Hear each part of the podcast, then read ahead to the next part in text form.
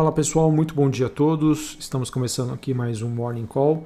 Nesta segunda-feira, dia 8 de março, eu sou o Felipe Vilegas, estrategista da Genial Investimentos.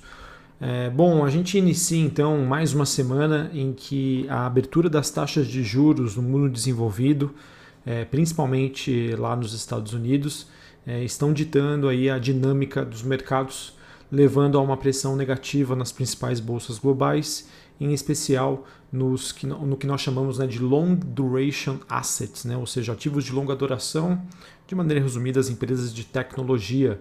Então, o destaque de baixa fica por conta da bolsa de Nasdaq, que cai cerca de 2% nesta manhã, é, em que nós temos as taxas de juros de 10 anos, né, as treasuries lá nos Estados Unidos, atingindo o patamar de 1,6%.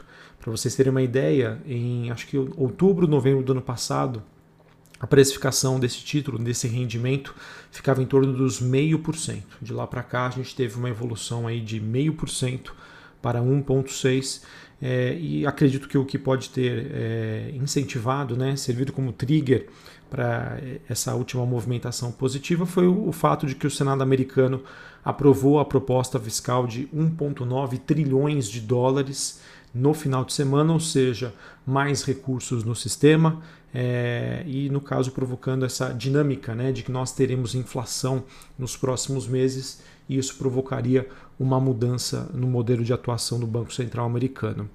Também como consequência desse movimento das treasuries, nós observamos hoje o índice dólar, o DXY, ele que mede a variação da moeda americana frente a outras seis divisas bastante relevantes esse indicador opera em alta.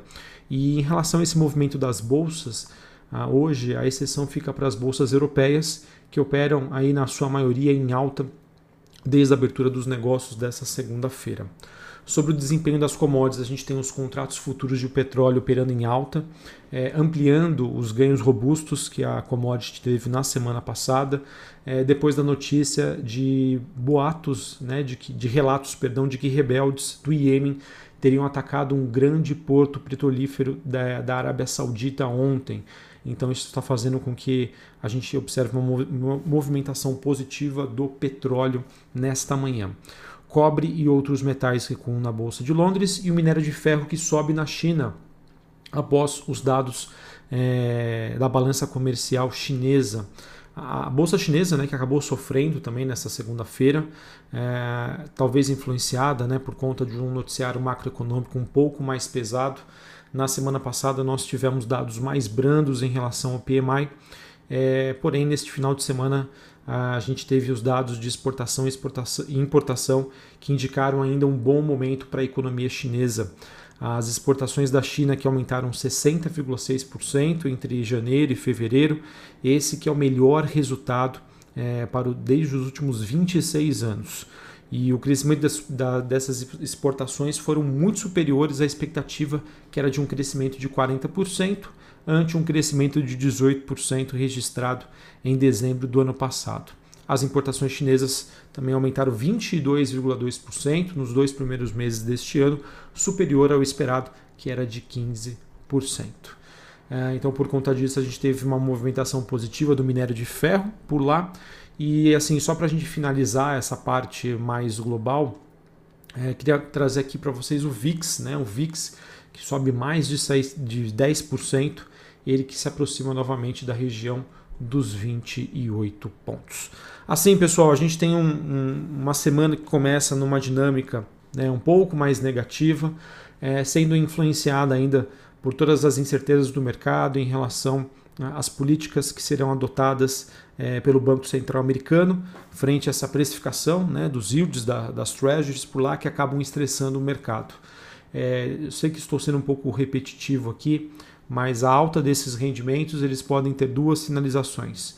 A primeira delas né, é que isso é, acaba acontecendo é, como consequência de um crescimento econômico que já é esperado, e um outro fator que seria ah, que a inflação pode acompanhar esse crescimento. Se a inflação acompanhar esse crescimento, isso forçaria o Fed, o Banco Central Americano, a rever a sua política monetária de incentivos.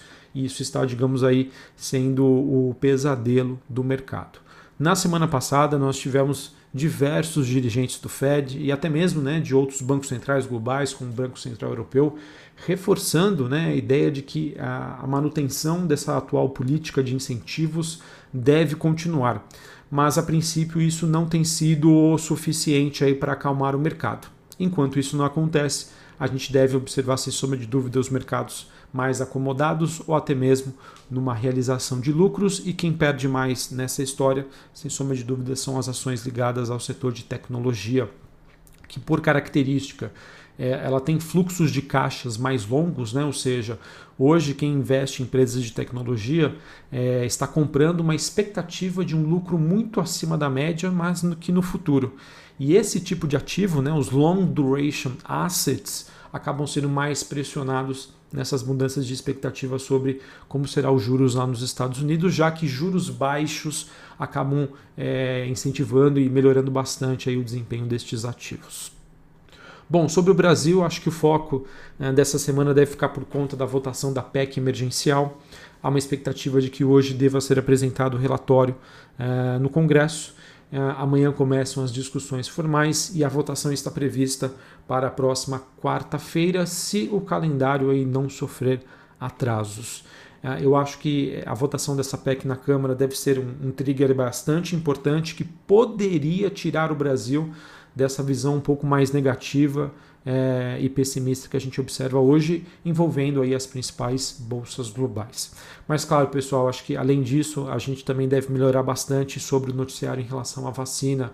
O Brasil tem sido duramente criticado é, por diversos países, principalmente o Brasil, em relação a, aos riscos que ele estaria, é, digamos, ofertando ao mundo por conta né, da situação atual envolvendo a Covid-19. Então, notícias envolvendo as campanhas de vacinação, uma melhora nos indicadores de fatalidades também devem, podem contribuir para uma melhora da performance da nossa bolsa.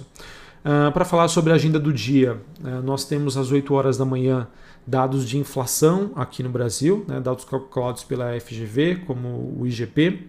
Às 3 horas da tarde a gente tem a balança comercial e nos Estados Unidos estoques no atacado.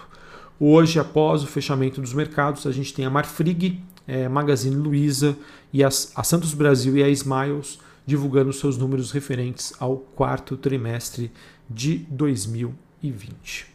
Bom, para a gente finalizar aqui, é, falando sobre o noticiário corporativo, é, saiu uma, uma, nota no Globo dizendo que as projeções das grandes redes de supermercado são de uma queda de cerca de 10% nas vendas de alimentos no primeiro trimestre de 2021 em relação ao período entre outubro e dezembro do ano passado. E o fim do auxílio emergencial seria considerado o principal motivo. Apesar desse dado que é negativo, que acaba pesando, eu acredito que em partes ele já, é, já foi antecipado pelos mercados. Ações que poderiam ser impactadas seriam o Grupo Açaí, Carrefour, Pão de Açúcar e o Grupo Mateus. A Enalta iniciou uma licitação para a contratação de uma unidade de produção e armazenamento de petróleo para o sistema definitivo do campo de Atlanta. A empresa que espera que o processo seja concluído em um prazo de 10 a 12 meses. Tivemos a Oi, ela que prorrogou por mais 30 dias o acordo de exclusividade para a venda da Infraco, que é uma unidade de, da infraestrutura de fibra ótica da operadora. O acordo que foi firmado com a Globnet e o BTG Pactual e fundos geridos pelo banco e agora passa a vencer somente em 5 de abril. Uh, e para finalizarmos, nós tivemos a PetroRio divulgando seus dados operacionais preliminares e não auditados, referentes ao mês de, de fevereiro. A companhia que teve uma produção diária de 29.891 barris é, de petróleo, né? uma marca menor do que vista no mês de janeiro. E as vendas somaram 1,9 milhões de barris no período. Além disso, a 3R Petróleo teria fechado, através da sua subsidiária, a OP Energia, um contrato com a DBO Energia para que as empresas construam uma parceria para potenciais aquisições de ativos offshore é, de exploração de petróleo no Brasil. Para quem não conhece, a 3R é uma exploradora de petróleo, mas que por sua característica ela foca mais nos petróleos onshore, ou seja, no continente. E pelo visto, né, é, dado aí um momento muito interessante aí para o petróleo, essa dinâmica internacional, ela já, já pretende aí talvez expandir as suas operações é, em, em alto mar, né, no caso offshore. Pessoal, com esse cenário mais instável e alta do petróleo, né, que segue bastante forte, acredito que a válvula de escape do mercado hoje, caso nós tenhamos uma movimentação negativa, seja através dessas empresas petroleiras. Então nós temos né, Enalta, PetroRio, 3R e também a Petrobras. Tá? Apenas atenção à Petrobras. Ah, acredito que enquanto não tivermos uma definição sobre os futuros da companhia em relação ao seu comando, ela deve ficar mais pressionada. Beleza? Bom, pessoal, então era isso que eu tinha para trazer para vocês. É uma semana que começa um pouquinho mais volátil. É, vamos ver se aqui no Brasil a gente consegue se destacar com avanços lá de Brasília. Ah, e vamos ver como é que se dá essa nova dinâmica do mercado frente a essa expectativa de um lado inflação e do outro aí nós temos ah, um cenário ainda bastante desafiador. Um abraço a todos e até a próxima. Valeu!